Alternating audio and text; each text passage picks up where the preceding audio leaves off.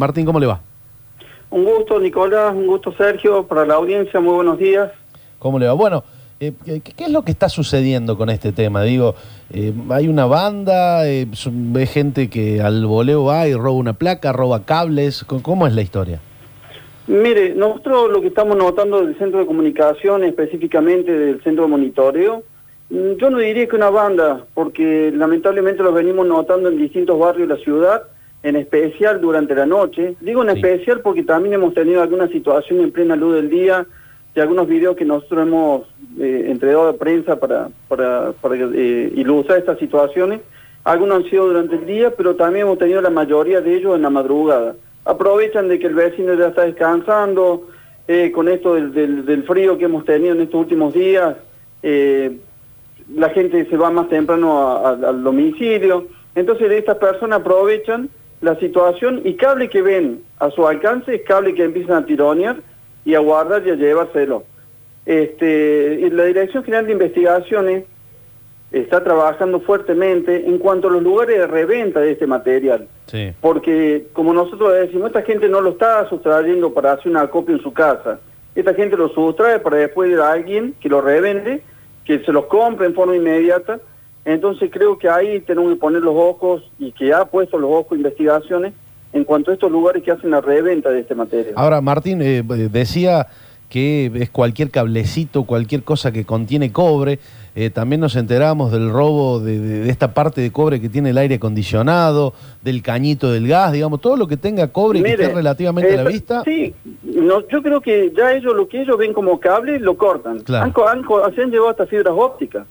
Claro. en donde, por eso vuelvo a decir, ellos cable que ven, en algunos sí se da con que tienen ellos ahí el cobre a su disposición, pero hay otros cables Que no. que están forrados, que ellos creen de que tienen cobre adentro, se han llevado fibras ópticas, se han llevado cables de, de la empresa Telecom, de EPEC, este, de, tele- de, bueno, de telefonía, entonces es como que el cable que ellos ven a su alcance lo enlazan y lo empiezan a tironear hasta que cae, hasta que lo cortan, si no lo sacan del subterráneo, como nos ha pasado ahí en la zona del Parque Sarmiento, que el operador de cámara detectó ahí el momento que estaban sustrayéndolo, que llegó la unidad móvil y logró la aprehensión de, esos tres, de esas tres personas con el secuestro de todo lo, lo que ya habían cortado en cuanto a cables subterráneos.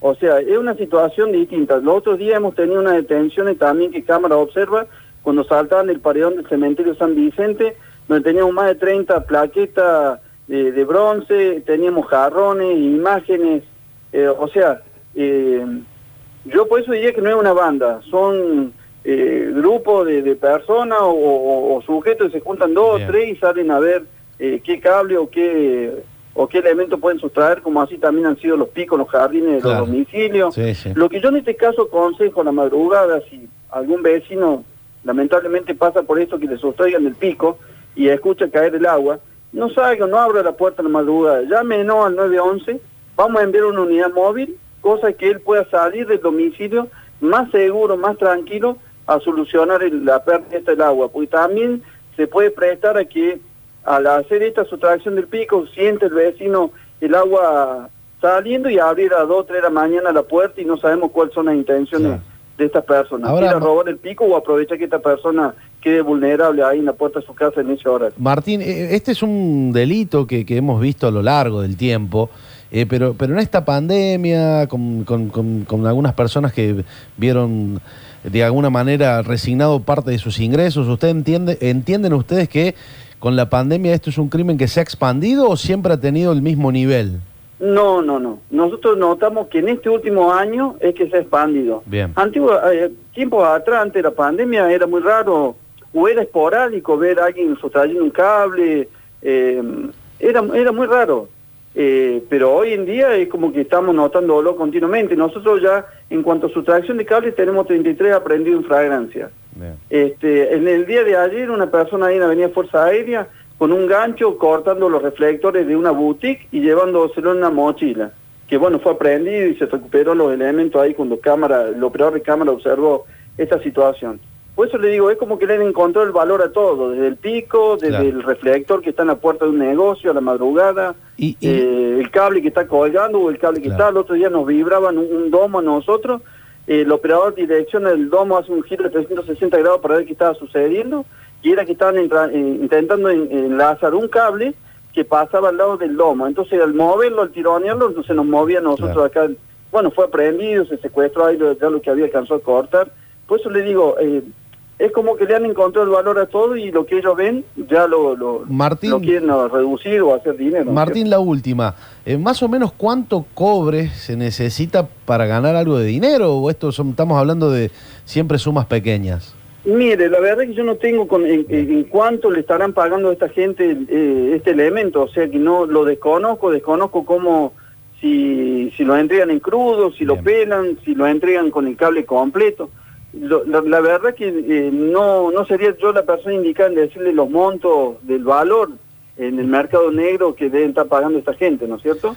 La clave, Pero, la por lo clave, visto es tentador porque para que tengamos tantos casos de esto, por eso le digo, la Dirección General de Investigación está trabajando y está haciendo hincapié en estos lugares de, Claro, de eso, reventa. Claro. Ese es el lugar, porque en Martín, si en algún momento se robaba mucho estéreo es porque había un mercado negro de estéreos. y- porque había quien lo claro, compraba. Claro, eso hay que, hay que ir a frenar ahí. ¿no? Claro, claro. claro. Martín, Exactamente. Martín Barrientos, director del Centro de Comunicaciones y Video, y Video Vigilancia Ciudadana, le agradecemos mucho el contacto con Radio Eh, Sucesos y con todo el aire. Si usted me permite un segundito, ya que su radio está escuchada, Sí. la radio Suceso, Sí, cómo no, yo quiero decirle a, a todos los automovilistas que están viniendo al centro, por favor eviten hoy en el día de la Mm, mañana, debido a que tenemos muchas manifestaciones, tenemos la avenida Maipú, la Colón, la avenida Olmos, el puente Centenario, el ingreso de Costanera Norte, todo eh, bloqueado con los manifestantes que en estos momentos lo están haciendo por la por estas calles que le he mencionado, para que los, los automovilistas están viniendo, busquen ca- eh, calles alternativas o lo eviten ahora a la mañana el centro, porque ya le digo, estamos viendo acá por cámara todas las calles cortadas. Martín, muchas gracias. ¿eh? No, por favor, un gusto, buen día.